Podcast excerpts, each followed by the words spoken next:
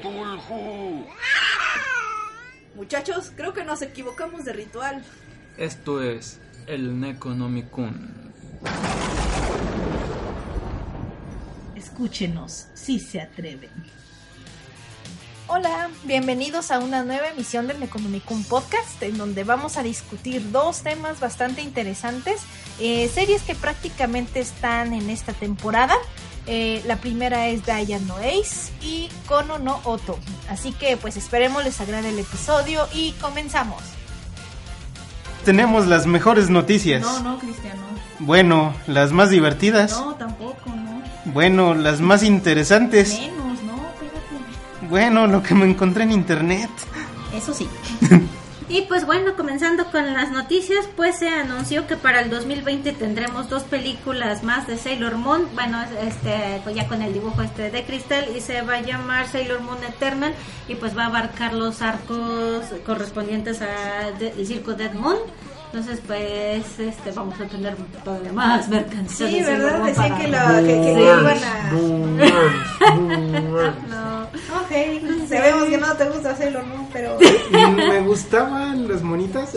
Pero a mí me gustaba el me viejo gustaba Sailor la Moon. Mí primera No es- serie, los remakes. Ni siquiera Este, igual los de Sakura ver. también, ¿eh? ¿Eh? Los de Sakura. Ah, también los viejitos. Sí. La, la de Clear. La Clear Head no me gustó. A mí, yo ni siquiera la seguí, terminé de ver. Vi un capítulo y dije esto ya no es para mí. Bueno, aunque en principio no fue para mí tampoco. Si era más show, yo era, bueno, era, completamente Magical Girl. ¿no? Ay, yo- y Era- había niños ya hoy. Ah, sí, sí, no era para, no sé por qué, era el único que vi. Me sorprende que me hayan pasado aquí con tantos detalles. Con tanto. Oh, Bueno, pues, sí, sí le censuraban el yaoi. No, no se lo censuraron, no llegó tan censurada. Aquí a, Gracias a México. Dios. O sea, Eh, como, como One Piece. no, ¿no? sí, no. ¿no? Híjole, me van, en las noticias me van a hacer hablar de Sakura. Eh, Sakura Card Captor pasó directo de Japón a México. No, Gracias. gracias a Jebus. Ay, sí. Se brincó en Estados Unidos. Estados Sí, Unidos, porque si no- porque Porque si le no, cambiaron la historia. ¿no? nos hubiera llegado Shaoran protagonista. Cierto. Sí, qué asco. Sí. Porque patriarcado. Entonces, este, las versiones de Sailor Moon y de Sakura Card Captor en Estados Unidos fueron terriblemente censuradas. Es más, este, pues Sailor Moon, ¿cómo se llama la de estos chavos? Caleito. Ah, no sé la, las Sailor Starlight. Ajá. Ajá, Este, en sí. Estados Unidos eran mujeres, nunca fueron hombres. Entonces, eh, los censuraron bastante. Entonces, bueno, a mí me sigue gustando el antiguo Sailor arte de, Moon. y Sí. historia de Sailor Moon. Todo te hacía reír y todo. No, y la verdad, este, no, pero pues bueno, más Eh. Sailor Moon. Voy a ver si le doy una oportunidad. Yo no. En, en otras noticias, pues ya se confirmó también la tercera temporada de Golden Kamuy, pues ha pegado muy bien las dos primeras. Aún no hay fecha exacta para la tercera temporada, pero yo creo que va a estar pendiente para el 2020. Yo creo que mejor. Algún día reseñaré Golden Kamuy. Golden Kamuy. Está, está buena. Sí, así que véanlo también si no lo han visto. No la, sí, El sí. manga sale por Panini. Ah, sí, también. En otras noticias, el creador de la famosa serie de anime de Lucky Star, este Kagami Yoshimizu, pues anunció que ya está trabajando en una serie de anime y así la estoy esperando porque a mí sí me gustó mucho Lucky Star. Pues, eh, no tengo mucha... que vaya a ser una historia muy complicada y bonitas kawaii, pero eh, para pasar el rato yo creo que va a estar bien. Y pues este también se confirmó que Akira va a ser adaptado eh, en anime. Eh, va a seguir, va, tiene la intención de cubrir en su totalidad Oh, sí. el manga original. Entonces, pues también. Y esta noticia- Un Evangelion para los millennials. Este- No le van a entender. Este, fíjate que ha tenido buena recepción, pero pues obviamente por la gente de nuestra edad. Eh, esto se reveló en la última Anime Expo 2019 en este, California, donde pues el invitado Saludos a Posner que anda ya. andaba ya. Ah, sí, no. Este, pues el invitado principal pues fue el creador de Akira y este Toriyama. el manga está siendo publicado en Panini. Panini. Está bien También. caro, pero Sí. Pues Pues, fíjate que. Es costoso. Sí, pero. es vale que- la pena, carajo. No, y aparte está muy que- grueso el que- tomo. Que, la edición también, así como que no es mi. No es así como que, ay, qué chingón. también. Pues no, porque sacaron Sí. la edición que sacaron en Japón. No es un tomo especial, no es un tomo de aniversario, es un tomo tal y como salió en Japón. Sí, es de como, bueno, a mí en, este, en Amazon de repente me llegan ofertas así. Este, de, creo que, no sé, no recuerdo si sí la distribuye Viz ahí en Estados Unidos. Creo que sí. Este, de que pues hacen sus ediciones de aniversario con pasta dura y bla, bla, bla. carísimas, obviamente, Sí. pero pero se ven hermosas en comparación a la de aquí de México. Que la tenemos y está bien, está bien. Está bien. Algún día la terminaré de comprar. Solo tengo dos tomos.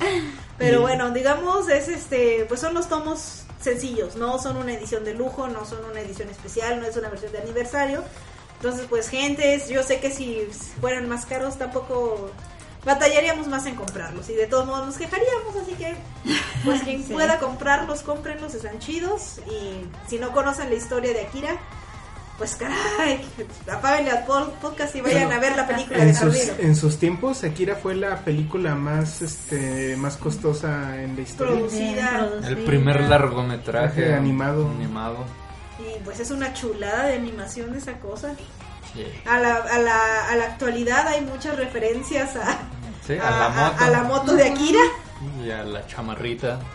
Así es, entonces pues, Yes, cool. aunque no, aunque no hayan visto Akira, yo creo que han visto mil guiños de, de Akira. Es como que lo que empezó con los cyberpunk, más o menos. Entonces pues, No, ya estaba más antes.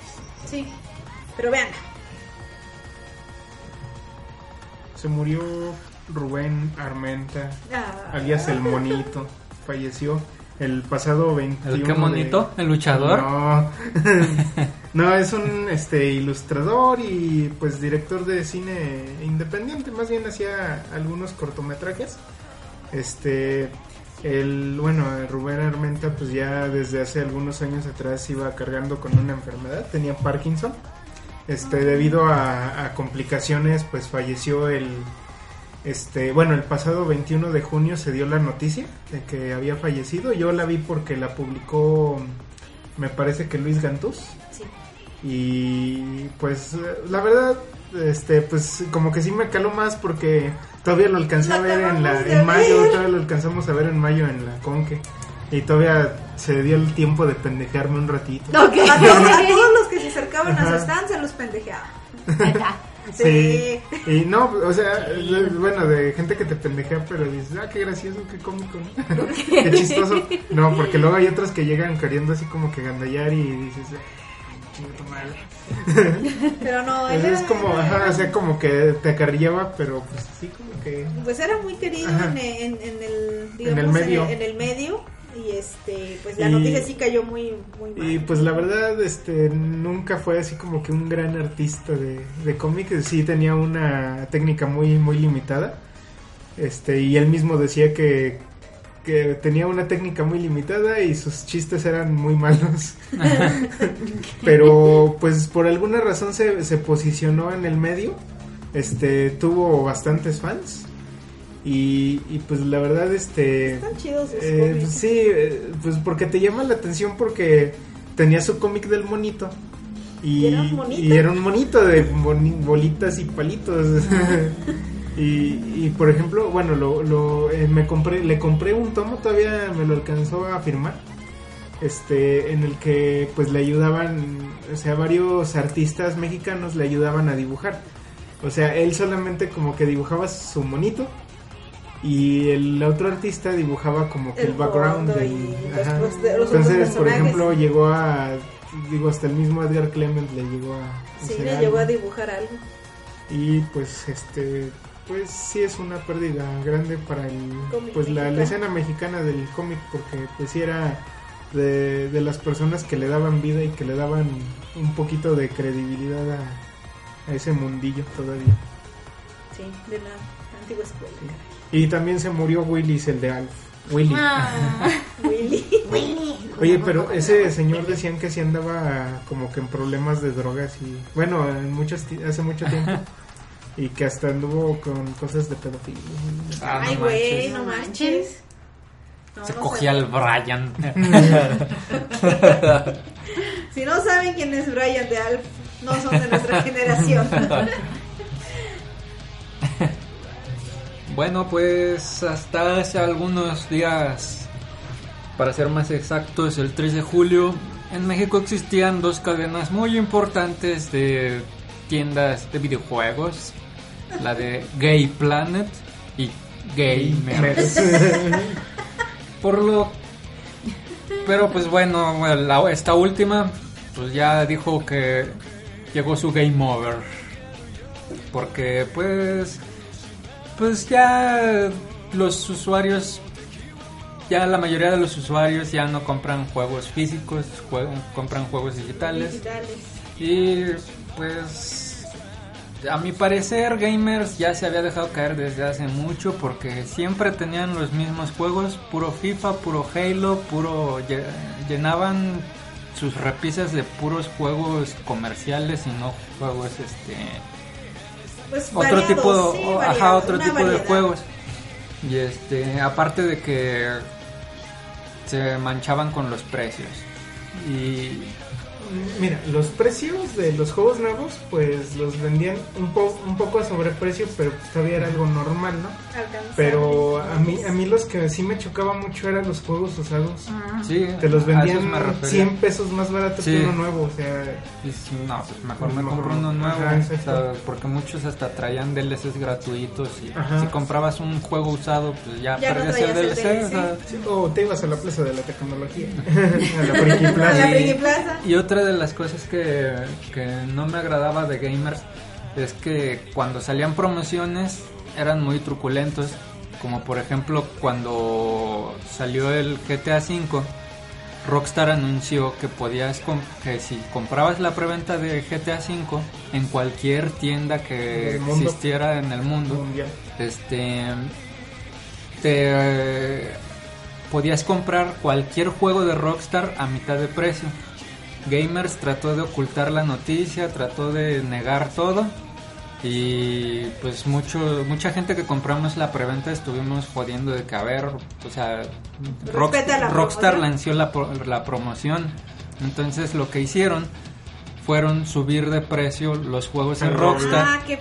Y pues eh, los en al realidad salía, pues no al precio, pero le perdían lo mínimo. Sí. Como por ejemplo el juego de Red Dead, de Red Dead Redemption, en ese tiempo el de los zombies, costaba 300 pesos, te debía de haber salido en 150.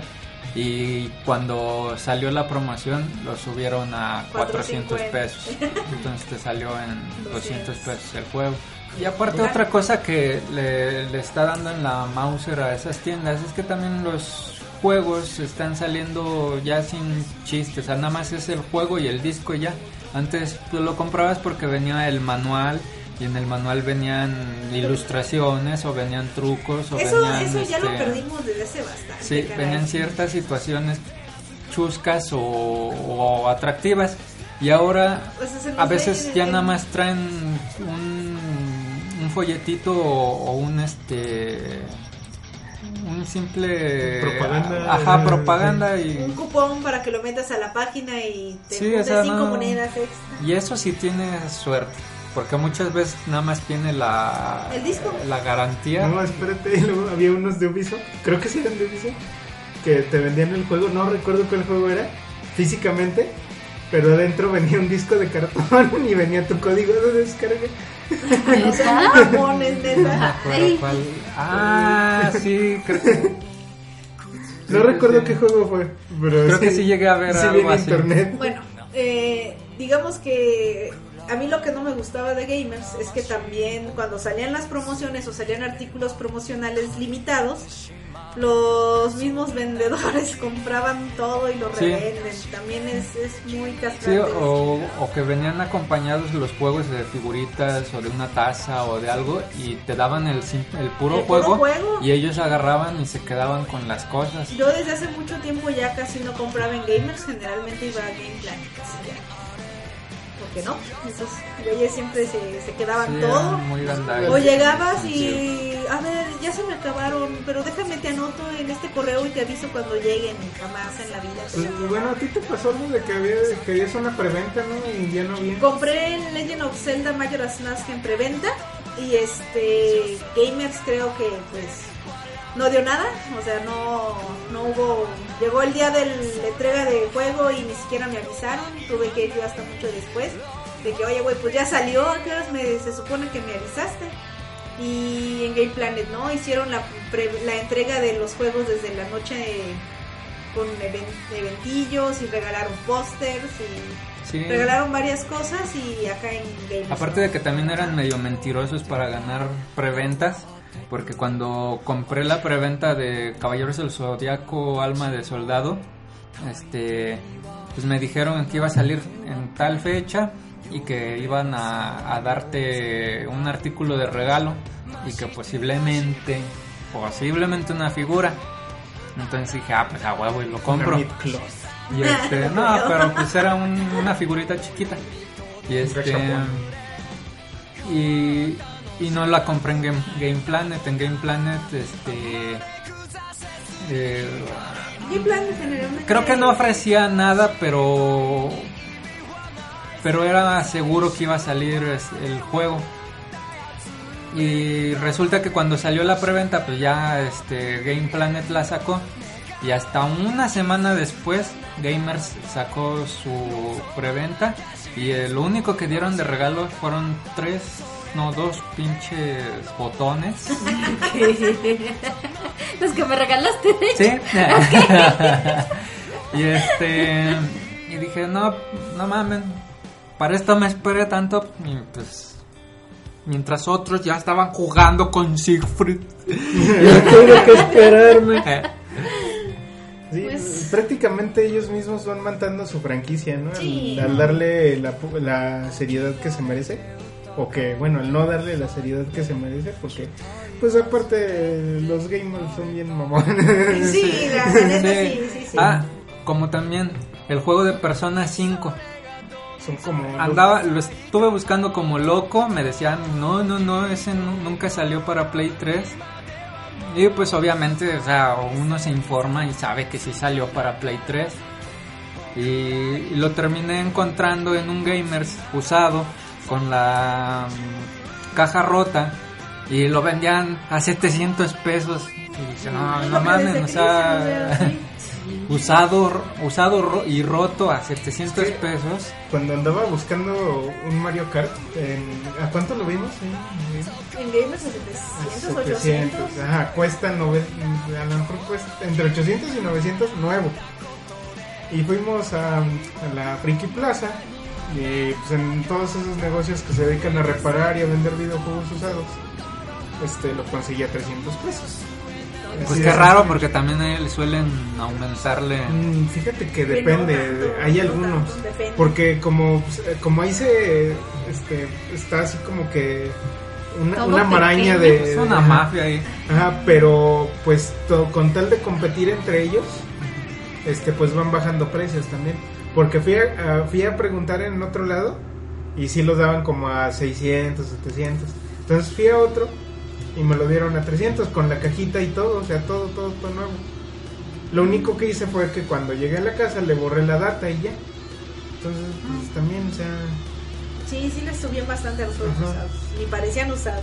ajá. Y pues, por ejemplo, la Y no te los compran a eso, Ah, obviamente. No, no, te de los hecho te compran a como- 200 pesos. A menos. Yo cuando llevé a. Ya estaba harto del Resident Evil 5 y del Ninja Gaiden 3. Y fui a, com- fui a cambiarlos. y por el Ninja Ga- por el Resident Evil 5 me dieron 50 pesos. No No manches. Y por Ninja Gaiden 3, ahí sí me cuajé un poquito con 250. De todos Sí. modos, Nada. Y ya este. Cuando te aburras de juegos me los revendes. 50 varos más. Y, y solamente lo acepté para poder comprar el anterior de Caballeros del Zodíaco. que costaba 400 pesos. No me acuerdo cómo se llamaba el, el otro. también parecen casa de empeño, ¿no? Sí, y, de- y, y hace cuenta, ese el Resident Evil 5 lo compraban en 50 pesos y lo vendían en 200. Y el, el Ninja Gaiden lo compraron en 250 y lo estaban vendiendo en 500. Pero pues obviamente nadie se los va a comprar.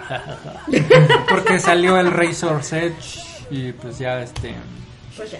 Pues es que también yo creo que para los precios, o para los precios que te dan, pues toman en, bueno, para eso sí son buenos, ¿no? Deben de tomar en cuenta, pues si va, ya va a salir un juego nuevo, porque pues va a quedar, pues, no obsoleto, pero pues toda la niña, la niño ratiza va a querer los nuevos.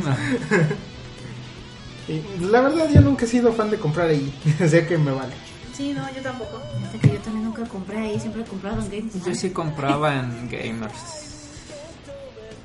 Porque es que en Game Planet tratan como ratero. Desde que entras, nada más te están revisando Sí. que no toques nada. ¿Qué- ¿Cuál es la que está en el centro? ¿Bien, Play? Ga- Gamers. Gamers. Este, porque hasta tienen sus barandalitos ahí para que no toques Ah. nada. Sí, sí. Y, y si quieres tocar algo te ponen un paralyzer. Pues mira, si, de- si- si lo vuelven Game Planet estaría bien. O sea, no, no, no me afecta absolutamente nada.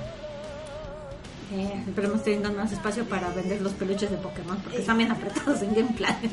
Y yo espero que pues mejoren sus ofertas. Sí. Se estandaricen y mejoren sus ofertas. Sí, y aparte pues se lo está comiendo Amazon. Eso es lo gacho. Al final de cuentas, pues, O la misma Play Store o la sí, tienda de sí, Microsoft. las tiendas de en línea, pues. Ujú.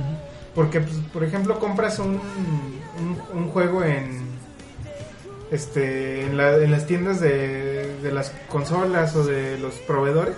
Y hay unas muy buenas promociones Ajá. últimamente. Sí. Incluso Oh. Tomb Raider estuvo en un dólar. 20 pesos mexicanos. Por un Tomb Raider.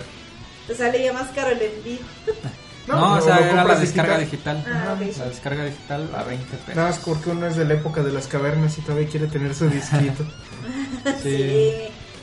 Ah, y bueno, también les tenía otra noticia que Google tardó 8 años en detectar este unas situaciones fraudulentas con una pinche aplicación que se llamaba 4Share, que es el gestor ese de descargas de, internet.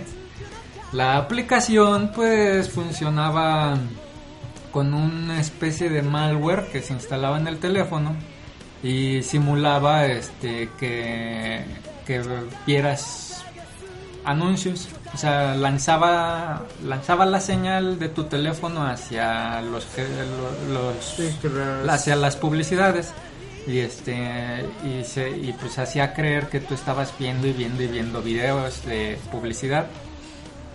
Lo cual pues a uno como usuario no le afectaba le afectaba a las compañías pero también le afectaba a los usuarios de manera que también hacía descargas pues este monetarias. Entonces este pues tú de repente veías en tu cuenta así de que bofo yo a qué horas descargué esto y este y pues principalmente fue bueno las víctimas fueron principalmente en Brasil en Malasia y no me acuerdo qué otro país Asia y este pues ya después de que se enteró Google pues ya este pues dio de baja la aplicación en abril Google dijo, el único que puede robar aquí soy yo. pues sí y pues digamos que pues esto da pie a, a tener muchas dudas sobre Android de que no están este re- dándole seguimiento a las aplicaciones que se están lanzando Subiendo. en Play Store Ay, es que, bueno, ahí sí está bien cabrón porque, pues, imagínate estar gestionando todo eso. pues sí pero Pero pues debes de tener algún software inteligente Ajá, que te sí. pueda- tenga que hacer eso también, que te esté... te- pues un antivirus, pásalos por un Sí, antivirus. ajá, detectar qué tipo de, de situaciones está va a usar ese esa aplicación. Así que si ustedes detectan algún mal funcionamiento en su teléfono, descarga rápida de batería, este mm, que una aplicación se está comiendo mucho su memoria, seguramente están siendo víctimas de algún malware. A mí me pasó con el Uber, desgraciados. Sí. Me quitaron como mil varos y yo, ah, cabrón. Caray. ¿Cómo? No, ya les reclamé y me los regla- regresaron. Pero, este, pues, me, según eso tuve como... Es que ni siquiera me los contaba como viaje y no me llegó recibo ni nada. Entonces eran dos, dos este, descuentos de 400 o 490 pesos, pon. Y pues, o sea, o sea, no me llegó recibo ni nada. Lo chido es que nada más reclamé. Al día siguiente me mandaron un correo. Sí, ya vimos que bla, bla, bla, bla, bla. Este, en los próximos días vamos a estar depositándole su dinero. Ya. Pero sí se siente bien que no mames, ¿de cuánto pues, gasté tanto? Interrumpen tu vida tranquila y No, más bien es que en mi tarjeta este, uso la tarjeta para pobres y debo de tener un saldo mínimo. Entonces yo creo que eso le dio la madre a mi saldo mínimo, entonces no sé si me vayan a multar ahora que es el corte. no, no, eso creo que solo sucede si, si lo haces tres veces. No me acuerdo. Y sí se siente culero. No metan virus en celulares, por favor. No se metan anime FLV. Tiene muchos Tienen virus. muchos virus. Pues sí, sí tiene bastantes virus, pero tú sabes. Anime gratis. Pues ni tan gratis. Mm, sí. Y pues bueno, eh, yo les traigo algunas poquitas noticias. Y este, entre ellas una me dio bastante risa. Eh, últimamente he estado viendo algunas series de Amazon y me ha estado llegando algo de publicidad. Y me quería animar, la verdad no la he visto y como que también por la producción no se me antoja verla.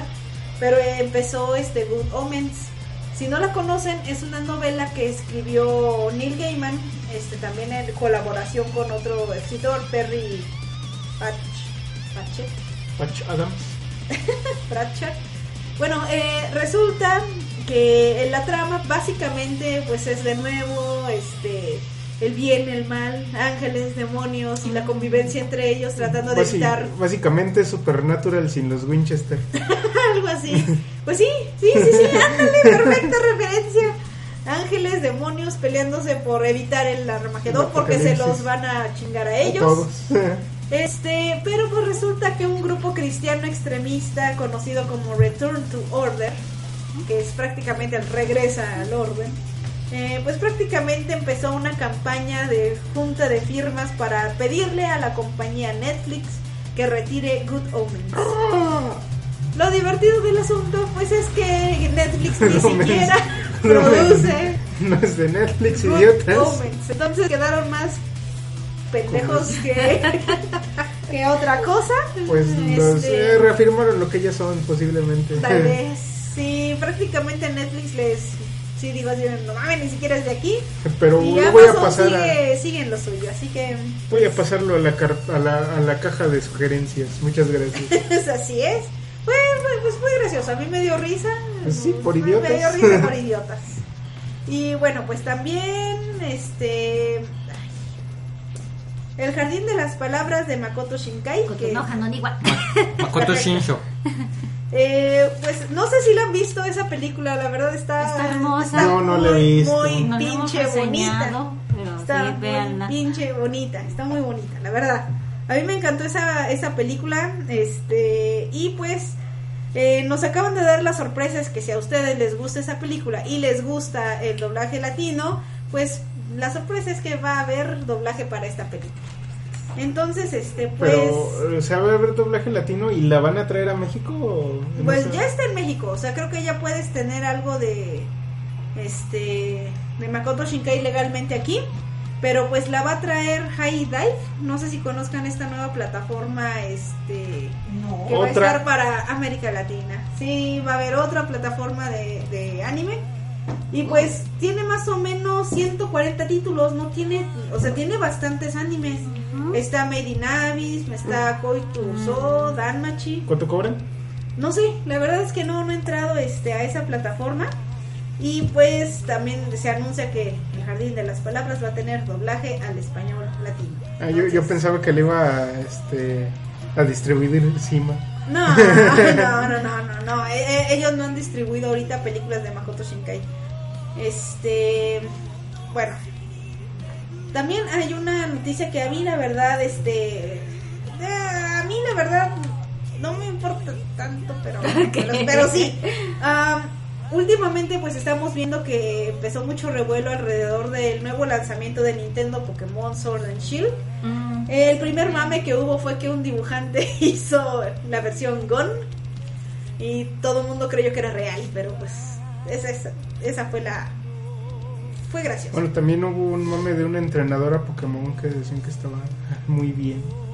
Ah, sí, hay muchos fanarts. Sí, de, de una morenita, ¿no? Este, bueno, esta no es la noticia. Digamos que Pokémon Sword and Shield Pero eh, estaba bien. Pues eh, reveló hace poco que no, bueno, en el pasado E3 reveló que no a este no va a incluir a todos los Pokémon No. En Eso este juego. es chafa. ¿Qué Sabemos voy a que mucho Pokémon si no- basura, pero es chafa. sí, está bien feo, de verdad, ya. Ellos están del nabo cuando Sí. peleas también con ellos. El Pokémon que parece llavero es la cúspide de la, la ¿quién es caída. esta kawaii? Al menos es una cero hada. Pero está bien. cool. Hay unos que eh, generan más odio para mí. Uno que parece bolsa, uno que es una bolsa de basura. Hay uno que es una Ah, ¿el bolsa. espíritu? No sé, es una bolsa. No, sí, es una, es de como los Mog, como, Ah, ya. pero es una bolsa de basura. Continúa, Gaby. Bueno, digamos que pues muchos fans han estado muy encabronados por esta noticia, han escrito muchísimas quejas a Nintendo y pues prácticamente a su diseñador Junichi Masuda, este que ya dio una respuesta formal eh, en su cuenta oficial él anunció de que lo lamenta mucho, pero que en este juego, debido a las cargas gráficas, debido a varias situaciones, no va a incluir a todos los Pokémon este, en el Pokédex de esta, de esta, de esta ocasión. Eh, todavía no sabemos si van a poder hacer transferencias entre versiones pasadas. Que no se iban a poder hacer transferencias de Pokémon. Todavía no lo han asegurado. No, Por ahora, por ahora no se puede, no se van a mira, poder. Si no se permiten todos los Pokémon, si no se van a permitir transferencias, y creo que iban a quitar las megas y todo eso, pinche juego va a estar del nabo. Pues va a ser como un reboot, ¿no? Reboot. O sea, van De a hecho, empezar sí, desde van a cero. empezar desde Sí, cero, se pero supone. es como echar a la basura las otras generaciones. Sí. Yo sería más de que hicieran una selección de. Lo mejorcito. Ajá. los, mejor, los mejores Pokémon. Pero bueno, eh, digamos que, pues sí, el, el fandom ha estado muy, muy encabronado. Este, pero, gente, a mí lo que vuelvo a decir, caray, yo sé que no muchos nos, nos oyen, pero voy a dar mi queja en general. Gente, no mamen, le están escribiendo directamente a su cuenta a, a Nintendo y al, al director exigiendo la renuncia de, de este director y echándoles amenazas de muerte otra vez. Bueno, es que ya se ponen bien Entonces, pinches híjole. Digo, ¿cómo, un pinche friki va a andar matando gente? Oye, va a mandar No su... se pueden ni matar ellos solos. No pueden ni siquiera salir de su computadora, están ahí postrados en, en su cuarto. Entonces ahí es donde ya empieza de nuevo otra vez este fandom tóxico que, que, que se quedan, güey, si no te gusta el juego, no lo compres y ya. Este, está, está muy canijo el asunto. Yo sé que a lo mejor, eh, como estábamos comentando antes de, de grabar, pues a lo mejor tiene mucho que ver también los torneos, qué Pokémon era el que usabas, cuáles tienes desde generaciones muy, muy pasadas. Sí, están y lo bien has, cerdos. y lo has ido llevando a tus generaciones nuevas. A lo mejor también es todo eso. Mm. Y pues es un poquito la nostalgia del decir, híjole, este Pokémon ya no va a estar en el nuevo y pues aquí Nuestro lo va a tener que shiny. dejar. Entonces, este sí está muy canija la, la, el, el asunto, pero pues yo creo que no es correcto mandarle amenazas de muerte y exigir la renuncia de Como la alguien. recolección de firmas para la última temporada de Game of Thrones. Sí, o sea, sí, sí está muy cañón. Entonces, pues el punto es de que, pues, el pobre de Junichi Masuda, pues está prácticamente ya, ya en la mira de todos los fans de Pokémon exigiendo su renuncia. No sé, pero a mí me, se me sigue pareciendo ge- genial que el, que el director de, de Nintendo en, en América se, se apellide Bowser. No, sí, quedó genial. De hecho, ¿no han visto Me- los Me memes? dijeron por el apellido, estoy seguro. ¿No han visto los memes de que el nuevo director de Nintendo de Estados Unidos Es Bowser. es Bowser y entra Bowser ahí? ah, está genial. Y bueno, también ya fue anunciada la cuarta temporada de un anime que yo he estado esperando desde hace tiempo, que es Haikyuu. Un anime que ya reseñamos un poquito en nuestro especial de anime deportivo y de, pues prácticamente es un anime de voleibol. Sí, Entonces, este, está bien chida esa serie, la verdad la recomiendo mucho. agradable. Y pues para los fans que estaban ya todos desesperados por saber qué rayos va a pasar en los siguientes torneos, pues ya tenemos la continuación y pues hay que verla en cuanto salga. Entonces ya no hay. De ya no hay. Me gusta más. esta. Sí, Ya me hizo verlo. sí, ya, sí. Ya fue está chido. Bueno, y, y sí. Y digo, ya es muy tarde para comentarlo al 100%, pero pues lo del mame de, de Evangelion. De que la gente se puso loca porque pues pusieron Evangelion en, en Netflix. Este, por dos cosas. Uno, por Flight to the Moon, que la cambiaron, no no está no es el no es el ending. Y este, pero pues afecta. Sí, porque cada capítulo es una versión Sí, diferente. Sí. pero puedes ver las 50 versiones en YouTube. Pues sí, pero pues no es lo mismo esperar el A ver, ¿la han visto? escuchar la canción. ¿La han visto? Aparte, este ¿cuál es la cuál es el nuevo ending? Es un este No, del soundtrack de. Evangelion. Son, eh. es este como un pianito. eh, Una, una canción del soundtrack.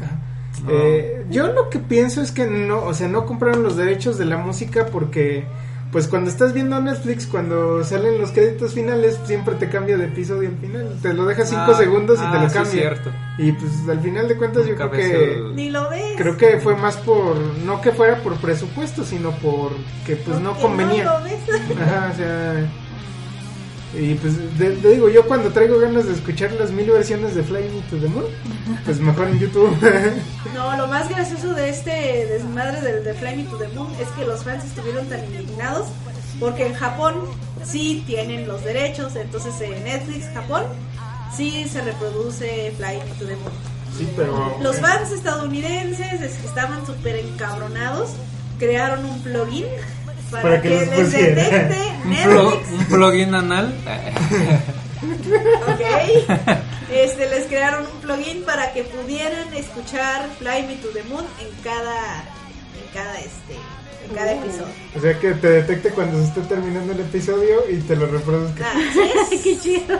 Ponga el mute el que está y lo reproduce. Eh, Eso es una estupidez. Yo sí he escuchado muchos, muchos, este, mucha gente ya quejándose por Fly Me to the Moon y mi pregunta es así, así de que están viendo la serie y como la mayoría no y la otra le están viendo el ending no entonces como que va Evangelion es genial, pero no me acordaba que fuera tan lento. sí es súper lenta sí. Entonces sí he estado batallando para verla, apenas voy en el cuarto capítulo. ay no no has visto nada Este, Bueno, otra cosa a mí también. me gustó mucho la calidad eh, Eh, Sí, la calidad es que está bastante bien Pusieron la- la, este, remasterizada. Sí. Ajá. La- sí, sí, se, se ve. De hecho, cuando la puse en Netflix en mi televisión, que no está muy grande, pero está bien. Este, se ven muy vivos los colores también, se se, ve ve muy bien bien. chido. El EVA 01 se ve genial. Este, Mm, el con sonido también está remasterizado. Incluso si pones la versión en japonés, el, el audio está remasterizado. Entonces está bastante bien. Y, y de- yo creo que de esa serie es desde ahí que me causa nostalgia cuando se oyen los, las cigarras del verano en los animes. Sí. Bueno, eso fue como paloma más. Este, otra cosa también de Evangelion fue sobre el doblaje, pero Gaby sabe más que eso. No, el mame empezó porque el doblaje este siempre ha sido ambiguo. Siempre ha sido muy ambiguo, en especial la parte de Kaoru y de Shinji. que son putos. Ah, Esa hasta fue rara para mí. Digamos que en, la- en la, en, la prim- en los primeros doblajes y en las primeras traducciones que venían desde Estados Unidos, sí se menciona en una parte donde Kaoru le dice Shinji, te amo. Entonces, pues todo el mundo ahí estaba de que, ay, no, el Shinji con Kaoru. Y pues ha, ha habido muchas cosas ahí. Eh, en esta ocasión y en esta versión no le dice Shinji, te amo, le dice Shinji, me agradas. Shinji, te Incluso-. Incluso en la versión este subtitulada le dice lo mismo, me agradas. Entonces mucha gente empezó así de, pues ustedes saben, no marchen, como lo censuraron, censura de Netflix. Este, Netflix no quiere pasar lo que realmente pasó. Ah, que le hubieran puesto un bloqueo gay, ¿no? Sí, sí, sí, ver- que, No mames, tienen canciones, tienen series de transvestis. no mames, Netflix ¿cómo? es lo menos gay posible. Es- pues no, es lo más gay Es lo posible. más gay posible. Es, es pro gay más bien. Este, entonces la verdad, eh, mucho tiene que ver con la traducción de japonés. Eh, resulta que, digamos, lo que Shinji le, bueno, lo que Kaoru le dice a Shinji en japonés es el famoso Tsukides. Entonces, eso significa me gustas o me agradas. No para nada significa Sí, te es como me gusta. Sí, Ajá. yo sé que los japoneses lo usan para este para decirle a sus novios, novias, me gus me agradas, me gustas, pero es por su ¿cómo se llama su su, su corta su corta apertura hacia el amor y hacia el contacto humano. Sí. Eh, si eh, la intención del autor hubiera sido que Kaoru realmente le dijera a Shinji que lo amaba, hubiera usado el. Ashiteru. Entonces, este, pues está bien traducida, dejen de dar lata, dejen de joder. Este, causaron más impacto las, las versiones anteriores, yo lo sé, pero pues está bien traducida, dejen de dar lata. Bueno, lo, lo que sí, este, no sé quién haya hecho este el doblaje para Shinji en español, en el, en el redoblaje de, de Netflix. El mismo que la hizo en, el, Sí. en la serie anterior. Pero bueno, lo que te estaba diciendo es que ahora siento que tiene una voz más lastimera, más así como... De ¿Eso hecho, se puede? de hecho pienso, este, no, no, no puedo dejarlo de asociarlo con Morty, de Ricky Morty. Tan lastimera. Sí, de hacer lastimera así, oye Rick, es que no sé qué. Y yo, no, no, Súbete el puto Eva. Morty. y sí, pues Rick se viene siendo como su papá. El- ¿Cómo se llama el papá de? Eh, Gendo. Gendo. Ikari. Ajá. Y este y no, no, te digo como que es lo que más me ha resaltado ahorita que no la puedo no puedo este dejar de, de creer que que, que es este Morty. Pues sí. y, y Asuka también la pusieron con su acento ruso, bueno, alemán. acento alemán otra vez. A mí a mí la verdad- A mí sí me choca. A mí sí me choca. A mí ¿Sí? no me agrada para nada que le hayan puesto un apellido, un apellido, un, un acento alemán. Entonces, la verdad, este... Pues ha sido algo de siempre también, o sea, te digo, como me choca, pero pues me choca igual que siempre. Pues sí. O sea, no, no que no que les voy a mandar unas cartas de de que los voy a matar a los Que directores. exiges un redoblaje otra vez. Porque yo pago mis 150 pesos de Netflix cada mes. Ay, ¿No? Pues no. Supérenlo. Punto. Eh, pues también Legendary Entertainment, que si no saben quiénes son, pues también son los que tienen un poquito las licencias de Pacific Rim. Y pues va, nos dio la noticia de que junto con un estudio japonés, Polygon Picture, van a estrenar el siguiente año una serie de anime de Pacific Rim y va a tener dos temporadas por ahora. Entonces, pues las esperamos a ver qué tal está. Pues si es anime y son robotsotes, yo la quiero ver. Así es. Pero este, de hecho estuve hace poco vi la segunda película de Pacific Rim y está buena. Sí, Este, no la vi, bueno, no no hice por irla a ver al cine porque sí mucha gente me dejé llevar y mucha gente dijo que no estaba chida, que estaba normalona, ¿no? De normalona a mala. Y, y no, resulta que, bueno, al menos a mí en lo personal sí me gustó. O sea, no es una película que tú digas, ay, me cambió la vida. pues sí.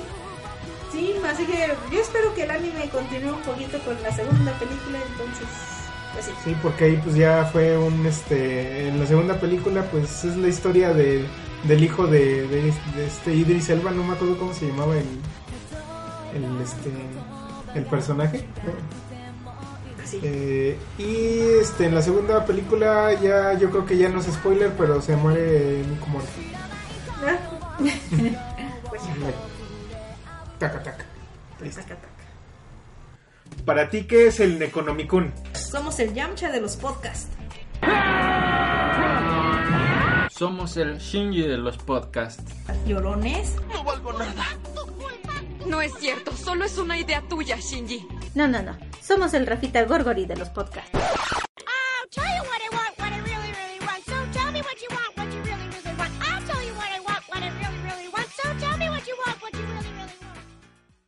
Bueno, eh, yo les voy a hablar hoy de una serie que como ustedes bien sabrán, pues me gusta el shonen. Y pues hay eh, varios eh, temas que me agradan entre el shonen y uno de ellos es el anime deportivo. Eh, en este ep- episodio en especial les voy a hablar de algo que ya había mencionado en nuestro especial de animes deportivos. Este, se llama Diamond no Ace, conocido aquí en América como Ace of Diamond. Y en español sería como El As del Diamante. Estoy hablando de una serie de béisbol. Eh, aquí en México no es tan común seguir el béisbol más que, pues, ¿en qué áreas es conocido el béisbol? Más? norte, el norte es muy, muy beisbolero, todo Monterrey, Tamaulipas. Este, El Pacífico. El Pacífico un poco también, el bueno, Mucho. sí, La Liga del Pacífico, que allá sí tienen les importa el- más el base que Sí, el de, foot. de hecho, para el trabajo, este, bueno, trabajo para Sabritas. es bueno, en una empresa convertidora de- para Sabritas. Y este, y neta, eh, hemos, eh, hemos hecho trabajos de promociones de béisbol de Sabritas. o sea. y aquí no Sí, llegan en San Luis. no, obviamente no. Eh, bueno, eh, también en México es bastante seguido por algunos el béisbol. Ahí tienen pues uno de los mejores equipos de la Liga Mexicana, que son los Diablos Rojos. Ay, no voy a empezar a hablar de béisbol.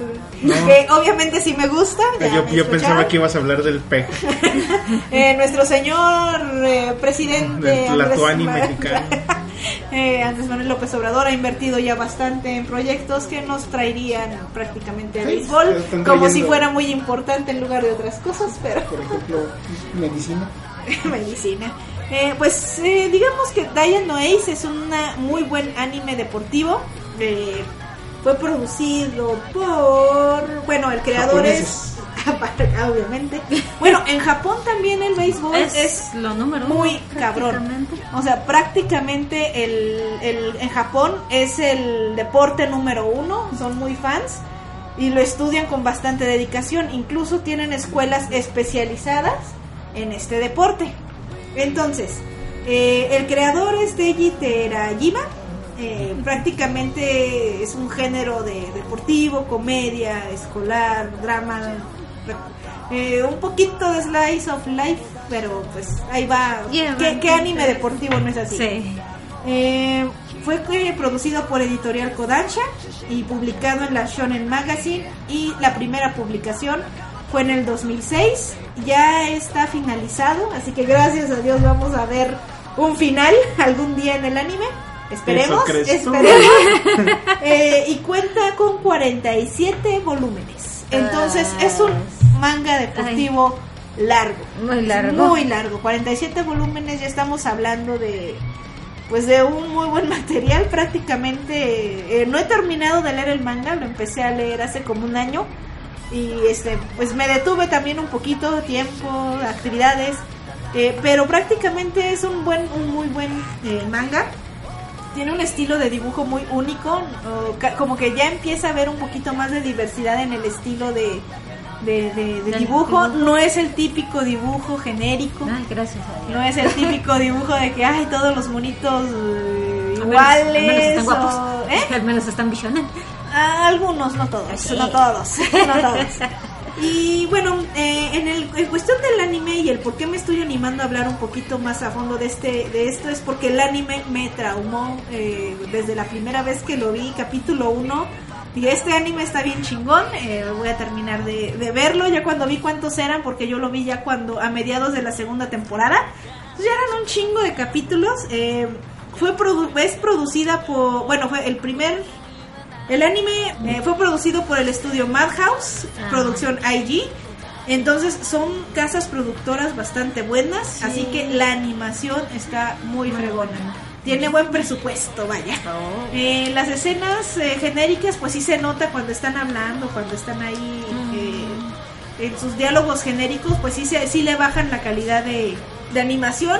Tenemos las clásicas escenas de adultos hablando y nada más se cubren la boca con la mano como si estuvieran Eh. pensando el viejo y confiable truco de estoy hablando pero no muevo la boca. Sí. Eh, pero las escenas de, de donde de deportivas, vaya, donde tienen que hacer una muy buena animación, se nota, caray. Eh, la primera temporada eh, cuenta con 75 episodios, nada más. Así que se imaginarán el éxito que tuvo en Japón para lograr pues, 75 como episodios y se transmitieron. Sí, y se transmitieron en el 2013 y la última emisión fue hasta el 2015. Dos años estuvo en O transmisión. sea, seguida estuvo, así, sin descanso por temporadas. Sí, Oh. eh, bueno, la segunda temporada eh, tuvo, empezó en el 2010, en el 2015, o sea, prácticamente inmediatamente después de la de la primera temporada y se terminó en el 2016. Así que prácticamente Diana Noise estuvo al aire tres años, que para un anime deportivo solo Slam Dunk lo, Y lo ha logrado mantener y Capitán Subasa. Entonces es un anime bastante importante eh, para, digamos, pues el mundillo un poquito más moderno, ¿no? No es un anime deportivo noventero o algo así. Eh, prácticamente está muy bueno. Eh, en esta temporada está estrenándose la tercera temporada y apenas van 15 episodios en publicación. Entonces, ¿de qué va eh, Diana Ace? Pues es el clásico anime deportivo en donde un mocoso quiere ser mejor. Fin. Eh, no, eh, Diana Ace está muy bueno. La verdad sí se lo recomiendo mucho. Ha ganado muchos premios, tanto el manga como el anime. Y pues prácticamente sigue la historia de un chico llamado Eion Sawamura. Que está bien pendejo. Está bien, eh, digamos que es el clásico protagonista entusiasta, que es el mejor de su equipo de secundaria. Eh, juega con una bola de chavitos que aunque le echan muchas ganas, perdón, hay que admitirlo, son muy mediocres. Entonces es bastante difícil para él eh, sobresalir en el equipo. Prácticamente, aunque él sea bueno, siempre se ha enfrentado en los torneos más chafillas, Ah. este, porque no logran pasar a más. Todos sus compañeros entienden que ellos son los que están fre- frenando a, a Eyun.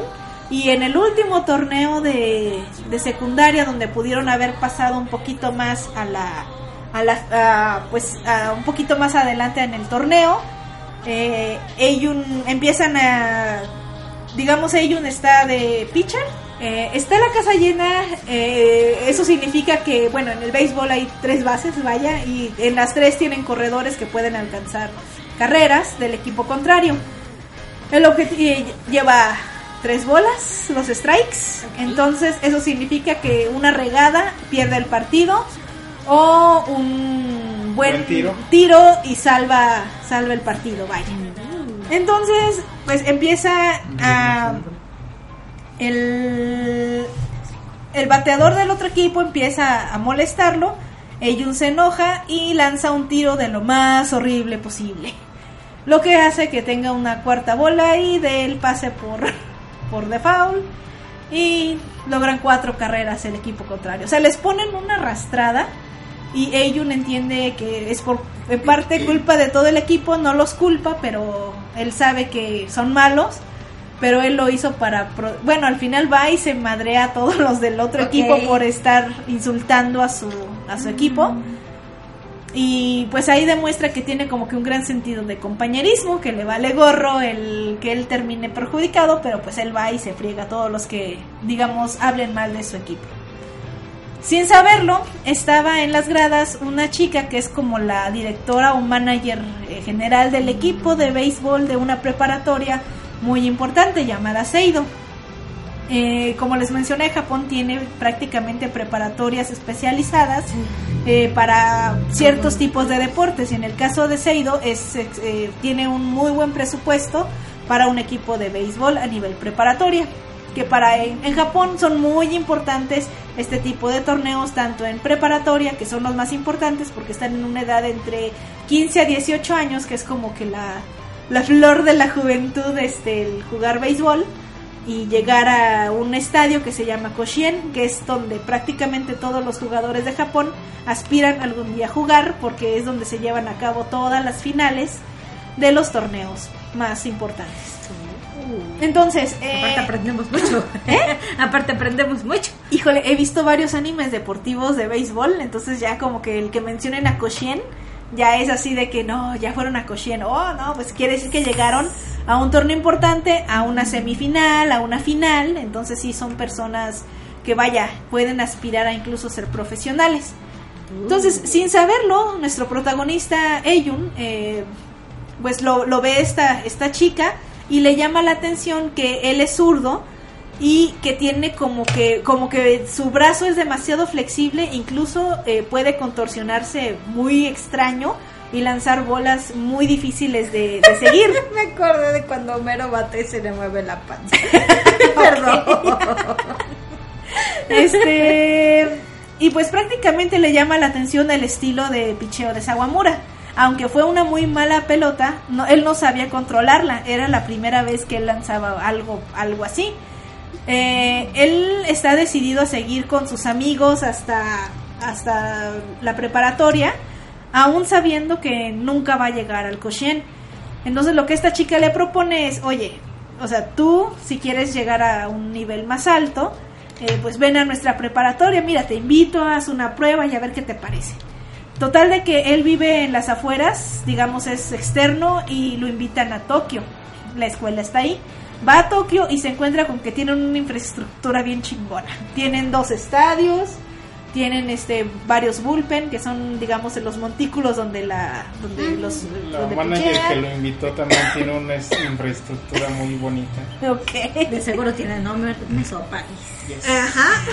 Es la clásica maestra con lentes y Enorme Sopaís, estilo la, enormes. high- la de High Pressure School, así de ese estilo. Sí. O menos, eh, Eh, no me acuerdo de cómo se apellida, se llama Ren. Eh, entonces, este, pues lo invita. El primer día que Eyun llega ahí como invitado, observa que hay un senpai, o sea que hay alguien de un grupo mayor, de que ya es de tercero. Está bichote. No, hombre, está bien gordito, está como gordo, jugador de béisbol. como buen jugador de béisbol mexicano. Este, está gordito y está carrillando mucho a un compañero que apenas está en primero. Este, este chico se llama Kawakami, se, se, se llama. Bueno, se apellida Kawakami. Digámosle Kawasaki. Eh, él es un jugador de los que lanzan de lado. O sea, es un, es un pitcher muy, muy particular. Hay pocos jugadores que, que tiran de lado. Eh, y él, él más adelante también se vuelve en alguien importante en el, en el equipo. Pero por así decirlo, pues ahorita está en primero, está chavo y este mono de tercero lo está fácil. carrillando. Entonces, eh, Sawamura, por su gran sentido de compañerismo, pues le da coraje, ¿no? Que un senpai, que alguien de mayor grado, esté molestando a uno de primero y pues prácticamente le dice, hey tú, panzón, este... eh, lo único que eres eres grasa, ¿cómo puedes tirar así? O sea, si lo empieza a carrillar y si les dice, este es el espíritu que les enseñan en Seido a, a molestar a los de primero y ya, ya bulearlos y a carrillarlos, dicen, ah, la verdad yo no quiero estar en esta escuela. Total de que el tipo este se enoja y le contesta así como que, ay, pues a ver si tan chingón, pues eh, si eres un pitcher, pues demuéstrame con acciones que, que no nada más eres un, un buscapleitos. Para eso estaba ahí un mocoso, sentadillo, de lentes, y él se llama Miyuki Kazuya. Es un catcher. Y al ver que Sawamura, que Eyun es este un pitcher, eh, le dice, bueno, pues qué tal si tú y yo formamos este un equipo y pues ya tratas de sacar a este mono. No te apures, soy neutral, no me voy a poner a favor de mi compañero, pero pues para que demuestres que lo que estás hablando tiene pues tiene sentido, ¿no? Total de que Eyun suelta, digamos, su, sus primeros tiros y pues no, el otro el otro sí les los logra, digamos, son muy fáciles para él. Pero ya con eh, un poquito de dirección de Miyuki, pues este güey logra sacar un mega picheo y lanza una bola que pues prácticamente deja al otro sin poderle ni siquiera contestar.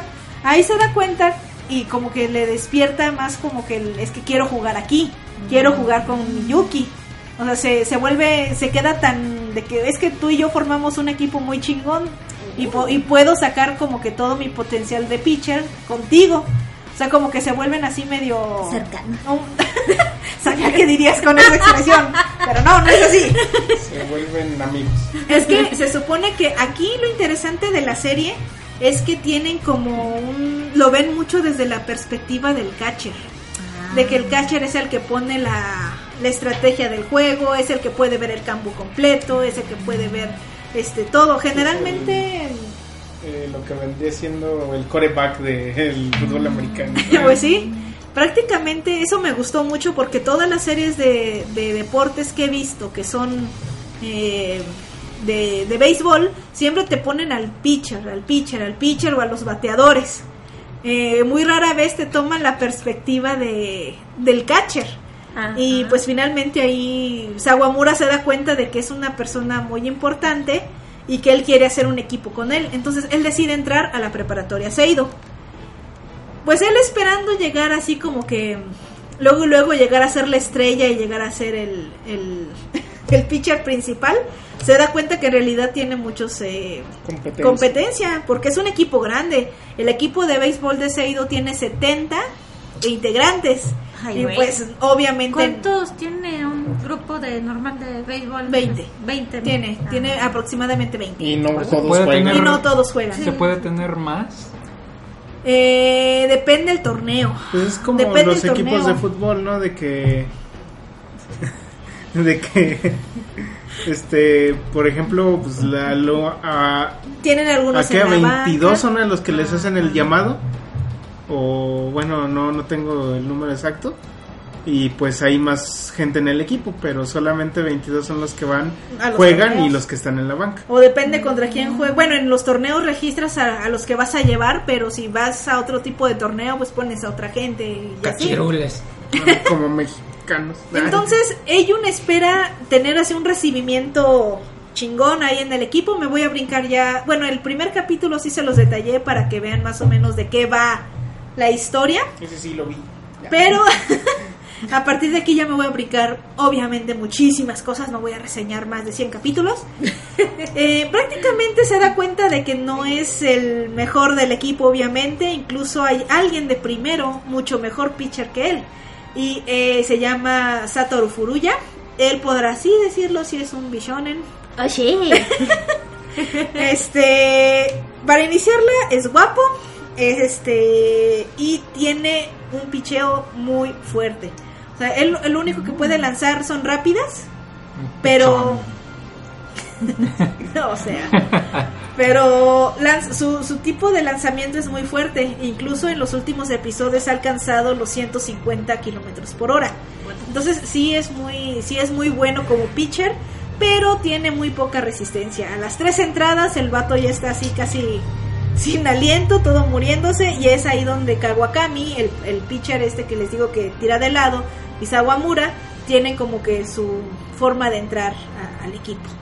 Eh, En los primeros 70 episodios sí te relatan muchos torneos, te, obviamente te relatan muchos, este, muchos eh, personajes secundarios, muchos eh, gente de otro equipo. Si llegaron a ver Slam Dunk, que hasta te ponen la historia del, de lo- del vato del otro equipo y eh, algo así.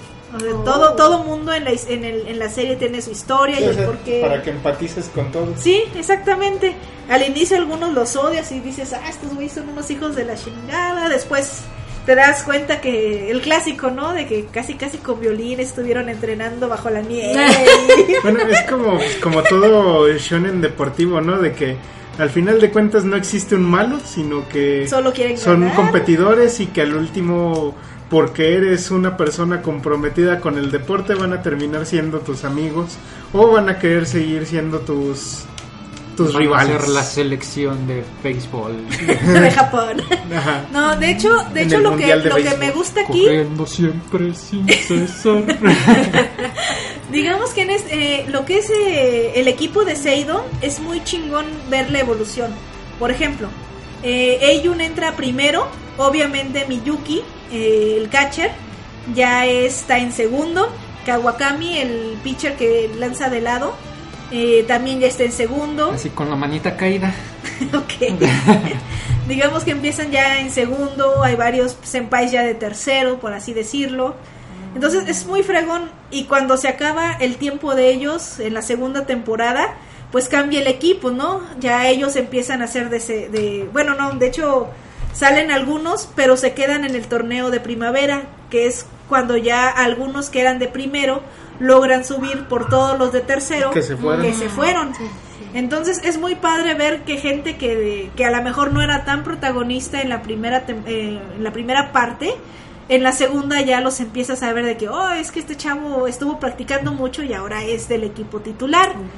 Eh, también te cuentan la historia cruda en algunas situaciones de los lesionados, ¿no? Que gente que tenía mucho talento se chingó la rodilla y bueno. Valió más. En este Pasó caso, lo que tenía que pasar. en este caso, pues eh, hablo de, de un senpai, vaya, un alguien de tercero cuando Eyun estaba en primero, eh, que se lastimó, que prácticamente es hijo de un profesional, así que él debió haber sido un profesional Uy, y luego también. esas cargas son muy pesadas en ese tipo de países, ¿no? Sí, y se lastima el hombro y pues ya deja de, de, de jugar, pero es una gran influencia y mucha ayuda para, para Sawamura, para Eyun. Andy Andy Andy Johnson. Johnson. Johnson. Sí, pero este no se muere. Siempre no se murió, ¿verdad? Lo revivieron. Pasó Ah, una ¿cómo- cucaracha ah, ¿cómo de que no se muere? ¿Cómo de que no se muere? No han visto en Doctor Goku que empieza a alucinar que llega Trunks el futuro y lo, lo revive y en realidad está alucinando. Ah, y pues bueno, digamos que está, está, la música es muy chida, entra en el momento adecuado para, para, para este, para Motivarte, para pues. motivarte, así es. Eh, el carácter de Eyun es muy raro. Eh, es el clásico chavo ruidoso, gritón, pero hasta cierto punto no te cae mal, no, no es castroso, por así decirlo. Ok. El que, incluso el que molesta un poquito más, te cae bien, pero pues es bien molesto y es bien socarrón, pues es Miyuki, el catcher. Porque es el clásico burlón, o sea, provoca a los catchers, a, digo, perdón, provoca a los pitchers para que hagan, para que se relajen o algo, pero pues en realidad los hace enojar y, y, eh, sí, es, es muy, es muy burlón, pero también se ve que es la, mejo- la persona con más capacidad en el equipo. Incluso en la segunda temporada él sube, bueno, después de estar en segundo, eh, cuando todos se salen y él sube a tercero, eh, pues prácticamente ven que él es el capitán del equipo. Aparte de que es catcher, eh, sí es el clásico mocoso prodigio, ¿no? Aparte de que es catcher, en realidad él tenía la capacidad de ser pitcher, porque tiene un muy buen brazo para, digamos, lanzar muy lejos. Incluso prácticamente él estando en la posición de catcher, eh, que se le llega, digamos, alguien en segunda, que es la posición más alejada, Le- eh, le roben bases y el güey de inmediato reacciona y lanza la pelota y pues sí se quedan de que, güey, ¿cómo llegó tan rápido la pelota? O sea, tiene muy, mucha fuerza en el brazo. Podría ser pitch. Él podría ser pitcher. Y la otra es muy buen bateador, incluso es el número 4, es el bateador. El, ajá, el el- principal. el es el bateador principal. La estrella. Este, pues sí les dicen o cañoneros, ah, cañoneros o En el o béisbol, pitcher. ¿cuál es la posición más, este, mm, que llama más la atención? El pitcher. El pitcher. El pitcher. Pitcher y el cuarto pitcher. bateador. Pitcher, cuarto bateador. Este, el pitcher porque pues obviamente es el que más tensión tiene al lanzar la pelota para que el equipo contrario le tenga que pegar o no pegar, mejor. Eh, y el cuarto bateador es eh, porque a veces llegan a tener bases llenas. Hay, hay gente en, en tercera, segunda y primera. El cuarto bateador, si saca el cañonazo, si logra dar este un home run, eh, prácticamente consiguen cuatro carreras. Entonces, el que Miyuki sea muy buen catcher, sea tenga muy buen brazo y todavía sea el cañonero y el capitán del equipo, pues lo ponen en una Y en posición. béisbol- Bueno, ya denle las llaves. Puedes cambiar, o sea, tú programas a los mm, El entrenador. a los bateadores o puedes decir, ay, este güey está bien pendejo y esta carrera es buena. Métete Mira, tú. eh, por estrategia, el primer bateador debe ser alguien que corre muy rápido. Eh, porque digamos que es cap- O sea, sea, capaz no de robar puedes- bases. No puedes capaz- cambiar entonces a tu bateador. Todo depende de tu estrategia, de cómo juegue tu equipo. Pero en general, eh, la mejor estrategia es tener a un buen corredor en el primero, a un bateador constante y fuerte que dé hits en el segundo para que logre el primero llegar a la segunda base y era el primero. El tercero ya puede ser un- una persona que suelte cañones, pero el mejor tiene que ser el cuarto. Es Pero, como el 10 pero en así, los equipos de pero de, a buen- de buenas a primeras no puedes cambiar al bateador. Puede haber O sea, Puede Puede haber haber bateador que- suplente. Pero, o sea, por ejemplo, ahorita te toca batear a ti. Y este, pero tengo tengo la casa llena y, es- y tú no eres buena bateadora y Cristian sí. No los puedes cambiar de posición. Ah, Eh. Tienes una alineación y generalmente tienes que respetarla. Lo que sí es que tienes bateadores emergentes. Ah, El bateador emergente generalmente lo usan porque normalmente el pitcher nunca es un bateador. Entonces casi si- o lo protegen mucho del brazo, que no le van a pegar o algo. Entonces generalmente eh, por el pitcher meten un bateador emergente, que es el que Ah, lo sustituye nada más en el momento de... O si tú ves que tienes base llena, el cuarto salió, pero el quinto llega, que generalmente es el primero en la segunda ronda, eh, llega y no es buen cañonero, puedes traer a alguien emergente que no esté dentro de la alineación para que, que, que sea cañonero y que lo puedas, puedas usar. Y tienen pero- unas reglas bien ajedrezosas. Sí. Eh, Furuya, el pitcher que les digo que es súper bueno y lanza con mucha potencia, incluso alcanzando los 150 kilómetros por hora, eh, es buen cañonero, lo que hace que nuestro protagonista Eiyun eh, le tenga una envidia increíble porque aparte de ser el pitcher principal, este sea capaz de lanzar cañones, pues está, está chido. Eh, también es jardinero izquierdo, entonces también tiene más actividad en el juego que Sawamura, que nada más es pitcher. Curiosamente después, eh, más adelantado en los capítulos, descubren que Sawamura tiene un, un, este, un único talento y es hacer toques. Un toque significa que a- algunos lo ven como una jugada cobarde, otros lo ven como una jugada muy estratégica. Es cuando vas a, a- a- a batear y en lugar de dar el cañonero, o sea, en lugar de batear am- amplio, Nada más de das forma un amplia, toquecito. das un toquecito con el bate. eh, si eres un, si eres bueno haciendo eso, la pelota va a caer en medio entre el catcher y el pitcher. Y los dos tienen y que los dos correr. tienen que correr para agarrarla. Y en mientras lo que tú ya vas a mitad del camino para llegar a primera base. o alguno de tus compañeros rápidos alcanza a robarse alguna base O el home. o el home, así es. Entonces Yun es bueno haciendo eso.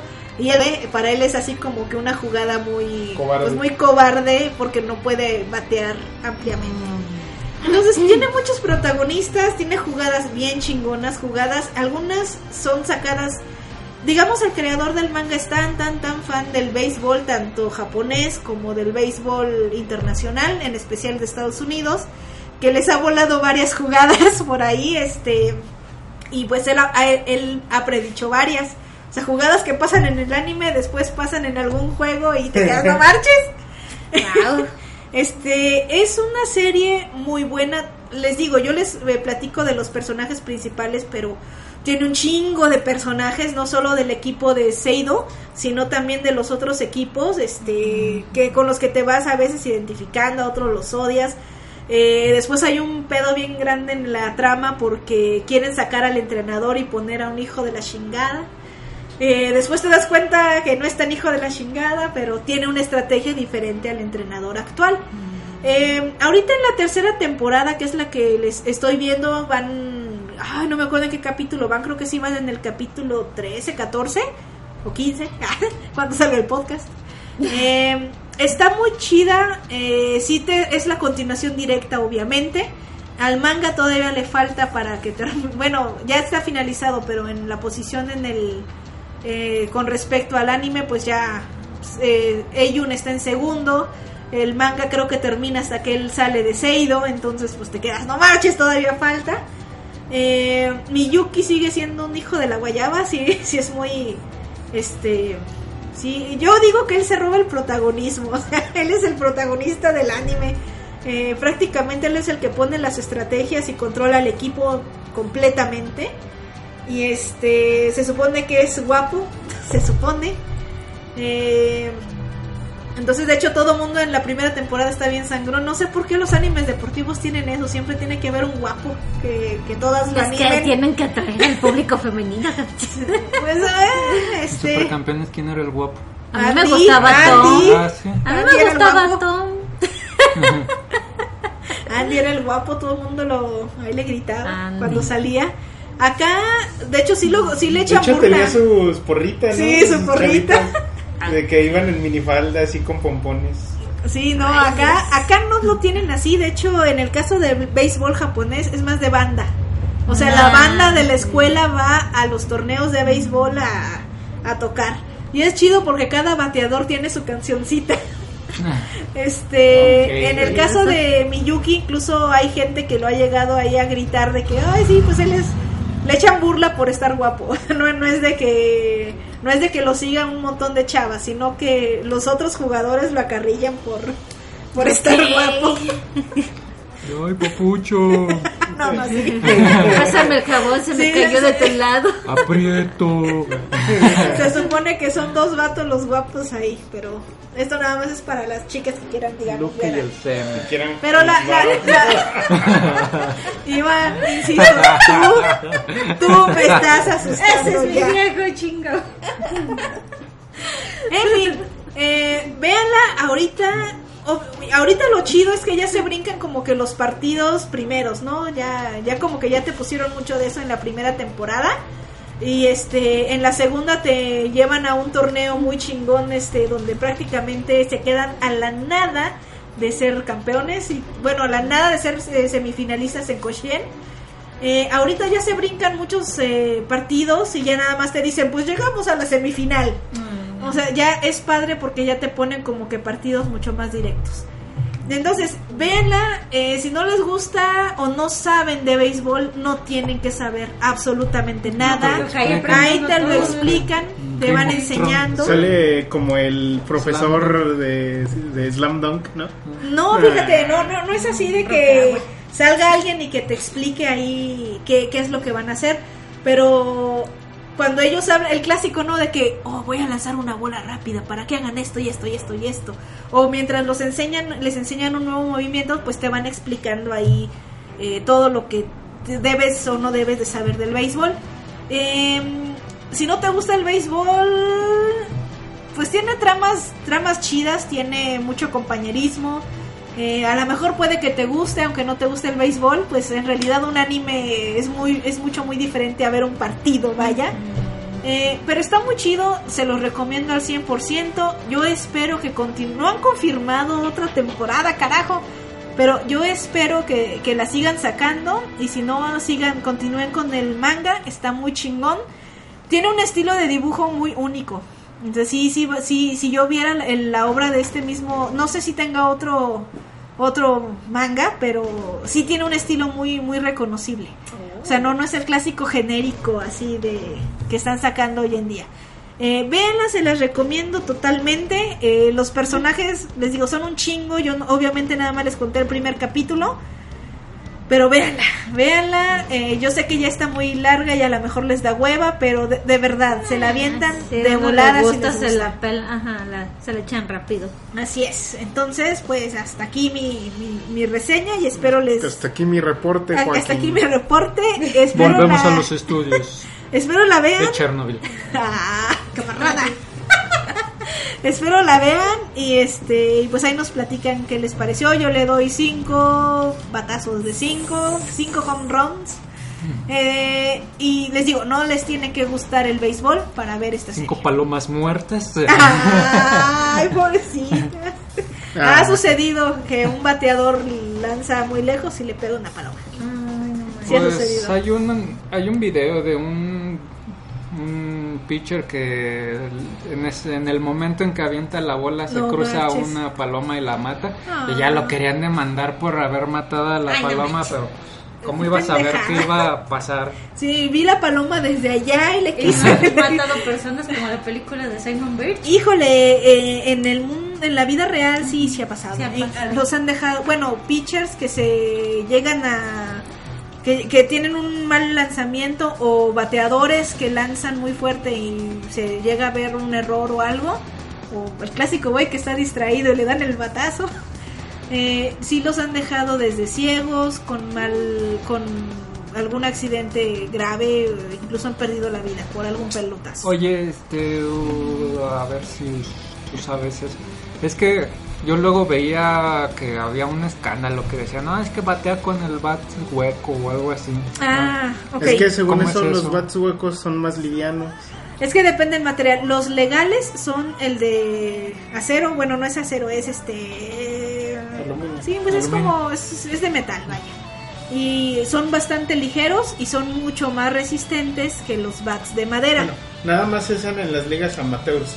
El profesional para las MLB, para las de Estados Unidos, es De forzosamente de, no, de madera. ¿De madera? Ah, de madera. Ajá. Sí, digamos que depende del tipo de bateador que seas, te vas acostumbrando con uno con otro. Y entonces el bat hueco. El, el que sea hueco no sé corcho, bien ¿qué- ayuda? Bueno, el de corcho absorbe mucho el impacto. Entonces, este, yo creo- si trae corcho incluso yo lo veo peor porque le quitaría bastante Le quitaría potencia fuerza. y fuerza. En el caso de uno hueco, eh, también lo vería mal porque es menos resistente a un hit. Pero sí tendría tendría una tendría mi duda, no sé no sé en qué afecte el que sea un bat hueco. Pero sí, sí hay muchas este, controversias por eso. Y pues a veces usan otras aleaciones, por eso a lo mejor ya institucionalizaron el, el de madera. Pero hay muchas aleaciones, también influye qué tipo de madera sea, porque hay unas más fuertes que otras. No, es una, Todo es un una mundo. variedad increíble de tipos de bats. Eh, hay unos cortos, unos un poco más largos. Eh, la medida que debe de ser bajo, no me acuerdo qué reglamento, sí tiene una medida. Pero, este, híjole, sí, sí es un mundillo muy amplio el del béisbol. Eh, les digo, no se espanten, el anime lo pueden ver perfectamente sin que sepan absolutamente nada de nada de béisbol. Baseball. Así que, nah, no, está chido. Sí, a mí me cuesta jugarlo, verlo no. A mí me gusta mucho verlo, jugarlo no. Yo era inten- es que en el caso de las mujeres béisbol no es no es tan jugado. ¿No hay es el softball. Ah, sí. Para ellas es el softball. eh, de hecho, es, el lanzamiento es mucho, muy diferente. porque ellas al- hacen Más hacia lento, atrás y ¿verdad? lo- es, es más Es que como lento, pero tiene más. Sí, efecto. Hay liga de softball para hombres también, este, por el tipo de lanzamiento y tiene unas algunas variaciones en algunas reglas, pero prácticamente mujeres jugando béisbol, yo lo aprendí un poco por mi papá. Mi papá, yo creo que quería un niño. este, entonces eh, sí me llevaba a jugar varias veces béisbol. Eh, me ponía de pitcher, no sé por qué. Si en realidad ni tengo fuerza ya. Pero sí, eh, nosotros jugábamos con pelotas de tenis. También hay muchos tipos de pelotas. Hay pelotas suaves, pelotas más duras. Entonces, este, el Todo béisbol es, es muy, muy, muy variado. Y conocido como el rey de los deportes. La verdad es que ¿Por todos qué? los deportes ¿Por qué es conocido como el rey de los deportes? en Nunca realidad, he sabido. en realidad es un deporte muy complejo. Es muy complejo, tiene un chingo de reglas. Eh, yo sé que todos los deportes tienen sus, sus reglas, pero este deporte no es tanto de contacto. Si acaso nada más con los corredores, pero en o cuando realidad se no emputan tan y de- se agarran a madrazos. Este es conocido como el rey de los deportes, entonces un chingo de concentración en cada batazo y, en ca- y el pitcher un chingo de concentración eh, en cada picheo. Entonces eh, realmente es un deporte bastante complejo, bastante eh, bastante chingón y pues para mí sí, sí, me, sí me gusta más el béisbol que el fútbol. Que el fútbol. Eh, No, entonces, mucho más aparte, aparte de que junta mis dos aficiones, este, anime y béisbol, entonces, ¿qué más quiero? Extasiada total. Entonces, pues, véanla, véanla, recomendable al 100%. Eh, me la vendiste. Espero que sí, véanla, está disponible en Crunchyroll. Yo vi el primer capítulo Nada más. hace como dos meses. véanlo ustedes y me dicen qué opinan. Ya. pues a ver. Hola, terrícolas. Su señal de radio ha sido interrumpida. Alguien estúpido, esto no es radio, es internet. Hola amigos, esta señal interrumpida es para decirles que están a punto de disfrutar del Neconomicon. Si bien no salvaremos al mundo, les haremos olvidar por un momento su cotidiana vida. Bueno, pues este mencionando ahora sí que ya están llegando a su final los animes de la temporada primavera 2019, pues yo les voy a hablar de uno que no quise reseñar en las veces pasadas de las primeras impresiones de ciertos animes porque dije, este necesita su mención aparte completita. Bueno, estamos hablando, Miriam? bueno, este, este es el, algunos le llaman la joya oculta de la temporada. El anime se llama Kono Ototo Mare. Y pues aquí vamos a ver un anime. Así le llaman algunos. Así le llaman A ver, ya me, ya me intrigaste. ¿De qué se trata eso? Pues bueno, ya ven que pues animes musicales, escolares, hay muchos. Pero este eh, se enfoca a algo que no tiene otros animes y trata sobre un instrumento tradicional japonés. Aquí en este caso pues es un club de la- una preparatoria que pues tratan de levantar este club y pues dar a conocer también cómo es el sonido de este instrumento. Cosa curiosa, no existe otro anime, de porque estuve investigando, que hable sobre algún instrumento tradicional japonés. Ahora sí que este es el primero. Así que bien hecho Japón, continúa con otros más instrumentos. Aunque lo que se me hizo curioso es que el opening Está... está muy muy punchis punchis como para debieran de haber sí, puesto Sí, era para que le hubieran puesto el instrumento del coto Un y sí, opening no, con- ajá, ah, con- no está muy Qué chistoso. Sí, bueno, hacen nada más como que de repente medio se mueven en el opening como que tocando, haciendo la simulación y aparece el dragón. El dragón tiene mucha importancia en el anime. Ahí lo mencionan en algunos capítulos, pero eso no se los voy a contar para que lo vean y picarlos. bueno, este este anime va a contar con una segunda temporada para octubre del 2019. Continúa en publicación el manga, lleva 20 tomos. El manga se ve con un dibujo muy muy agradable. Obviamente pues en este tipo de historias pues omiten mucho en el anime, entonces pues el manga se recomienda ampliamente. Bueno, pues vamos a hablarles del Club de Koto. El, entre comillas, el protagonista Kurata Takeso, que es un Shingikari, un ¿en Sí, serio? sí, pero por eso te Un digo, entre comillas, el protagonista, este mocoso de segundo año, bueno, este, él es el único miembro del club de Koto. Su, todos sus único senpais, miembro. ajá, todos sus senpais se graduaron, entonces pues él su ahora sí que su misión es conseguir nuevos miembros, pero con Si no, una sí, personalidad como la del para que le hagan un bucaque. este Tú ya me empiezas a gustar, te he dicho, lo vuelvo a repetir. No, pues bueno, aparte de que pues es el único miembro y con un mocoso de este tipo de personalidad, pues el club de Me, Koto... me desesperan tanto esos Sí, personajes. no, te desespera los primeros capítulos. Feo este maldito mocoso. Nada más le voy a dar una oportunidad porque lo mismo decía de, de Boku no Hero Academia. Y ve ahorita que es Boku no Hero para ti. Y pues bueno, resulta que hasta el club de Koto es una guarida de delincuentes de esta escuela, lo tienen todo maltratado. Y entonces pues de repente llega, llega para mí el que le quita completamente el protagonismo y el que se lleva la serie, Kudo Chica. Él es un delincuente juvenil con una muy pésima fama en la escuela y le llega con su solicitud Un diciendo yo... Sí, es un Hanamichi Sakuragi. Este, llega con su solicitud diciendo yo quiero formar parte del club de Koto. Pues este mocoso piensa, dice, nah, no es cierto, tú nada más quieres aprovecharte de mí como lo están haciendo los otros. Y lo corre, pero este, este chica ah, se pone a golpear a los delincuentes y los corre del club de Koto. Y al día siguiente eh, va a él y empieza a limpiar la sala de- del salón del club de Koto. Eh, Kurata no le cae el 20 en todo, casi todo el capítulo hasta que es golpeado por estos mismos delincuentes y pues resulta que él despierta en la sala de la enfermería. Y para ese entonces resulta que están a punto de expulsar a Chica ya por todos estos desmadres, que resulta que Tetsuki, que es mi juzganda de la temporada, que es el mejor amigo de Chica, este hace que estos delincuentes confiesen la verdad y también va a Kurata a decir, no, pues realmente Chica no me golpeó, fueron los otros mocosos, este Chica restauró todo el club, había hasta un letrero en la entrada que decía Club de Coto y estaba todo pintarrajeado y Chica volvió a restaurarle, este Órale. puso todo así muy muy padre. Por eso les digo, este mono llega completamente a robar todo el Es protagonismo. todo- eh, no es muy difícil de superar un protagonista con el carácter de Shinji. Sí, no, la verdad no. Y para continuarla, en el siguiente capítulo aparece el elemento femenino que terminan por opacar al protagonista. o sea, de ser un personaje secundario terminó siendo un terciario. Casi. Bueno, pues aparece Hosuki Satowa, que es una mujer, una prodigio que viene de una escuela del club de Koto.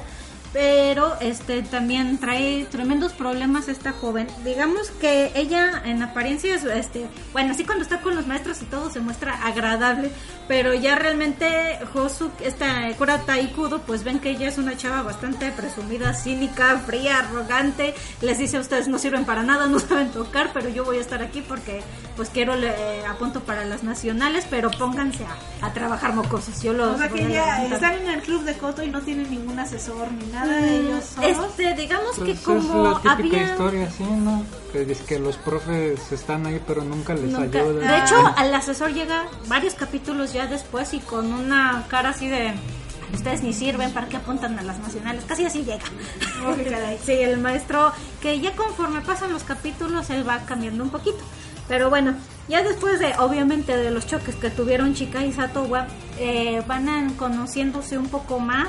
Esta la chava Hosuki se termina enterando del pasado de Chika y ella empieza a llorar y le pide disculpas porque ella le decía es que tú no tienes derecho a tocar el coto hasta que se entera del pasado de chica, el cual tampoco les voy a contar para que vean la serie. Está los traumas están así a las tipo Free Basket, están bastante Ay, crueles, algunos muy feos, lo que es este principalmente de chicas, el nuestro delincuente y de Satowa tienen unos pasados muy cuando son delincuentes tienen unos Sí, pasados bien aquí cabrones. sí están muy muy tristes la verdad, por eso les digo, véanla para que ustedes ¿Es shojo, dices? Está una mezcla entre shonen y shoujo. No las han sabido así como que... Porque dicen que el, el manga es un shonen, pero que el dibujo lo hicieron muy shoujo. A lo mejor por eso me atrajo, porque el, dibujito era así como tipo shoujo. Pero bueno, este... Para... En el capítulo 3 aproximadamente, pues llegan tres chavitos más con apariencia delincuentes que son amigos de chica y dicen, ay, pues para ayudarles a tener el relleno y la cantidad de miembros para que ya sea oficial el club, pues nosotros nos venimos aquí para formar parte. Pero no falta el clásico subdirector ojete que dicen, ustedes no son un club, ustedes nada más se tienen aquí de guarida. Entonces Hosuki arregla diciéndole, vamos a hacer una presentación de todo el club dentro de un mes eh, para que nos escuche toda la escuela. Y él se queda así de, sí, dentro de un mes se acaba el club, jajaja, bla, bla, bla. Pero pues resulta que Hosuki sí se pone a entrenarlos de manera espartana. A todos, aún saliendo del club, se van a una casa donde construyen cotos o los restauran también. Este, y ahí se ponen a entrenar y pues sí, en la presentación a pesar de que todos se están burlando porque la mayoría pues son jóvenes con apariencia de, de delincuentes, este pues sí al final de que terminan de tocar, lo cual también se ve muy padre porque aquí vemos que realmente te dan un poquito de clases de cómo tocan el coto, las notas y Eso se es lo que tocan- me gusta de ese tipo de Sí, anime. que Siempre te realmente sí te enseñan ponen, algo, ¿no? ajá, y pues aquí se tocan los completamente las piezas. no, eso no creo que enseñe algo. Pero Sí, es sí que enseñan mucho. ¿Por qué carajo siempre terminamos con ese tipo de cosas? porque son hombres. y pues bueno, sí, terminan tocando las piezas completas, oye, muy padre. También. Este y pues ya con eso pues obviamente pues no se queda apoyado el subdirector y el director da rienda suelta a que se termine poniendo como oficial el club de Coto. Para ese entonces pues aquí resulta que llega una chica de nombre Kurusu diciendo me quiero unir al grupo, pero esta niña realmente solamente era una chava que quería ver el mundo arder, ella le chocaba ver vínculos, entonces ella se mete al club para intentar separarlos vieja lo cual no le funciona. Este sí, sí te cae gorda. Sí, como que logró separarlos un poquito, crear Pues cierta está bonita el distancia. diseño de esa monilla. Sí, pues es la clásica como Kogal, sí tiene un aire así. Entonces, este, pues ya al final cuando ve que ellos no, no los logró separar, pues ella se llora de la frustración. Y aquí es donde vemos que nuestro Shinji agarra sus pelotas y le dice palabras que la hacen este pues arrepentirse. Y ella llora y les pide perdón. Y al día siguiente ellos le piden que regrese al club porque pues ya la consideraban parte del miembro del club. Y pues bueno, ya después de eso aparece, eh, ahora sí que en la entrada del club, una chica de, con un uniforme que no es de la escuela de nombre Kazusa, que idolatra a Hosuki. Y pues ella pertenece a la escuela Himesaka, que es una escuela de élite que tiene un tremendo club de koto. Entonces los invitan para que conozcan bueno, más bien ella va a pedirle a Hosuki que se vaya a esta escuela porque pues que ella que hace ahí con el esos típico de chavillos. tú no mereces estar aquí. Exactamente, nosotros". exactamente. Y pues sí, van todo el club a escuchar a estas chicas tocar y pues se dan cuenta que no están ni siquiera en pañales, que son peores que aficionados a comparación de lo tremendo que tocan estas chavas.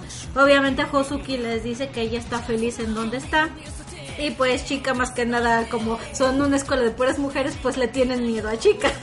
Eh, a todos los hombres, pero en especial a chicas, porque chicas sí se les pone muy agresivo, como diciendo, eh, ella es de nosotros. Así, no, aléjense de ella.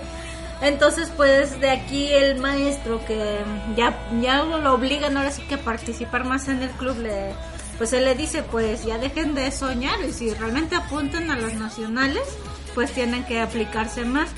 Entonces, este, eh, ya Kurusu, la chica, está, que ya fue aceptada de nuevo en el club, pues ella les dice, pues, ¿qué les parece si hacemos un campamento para, pues, este, unirnos, más, tocar, practicar?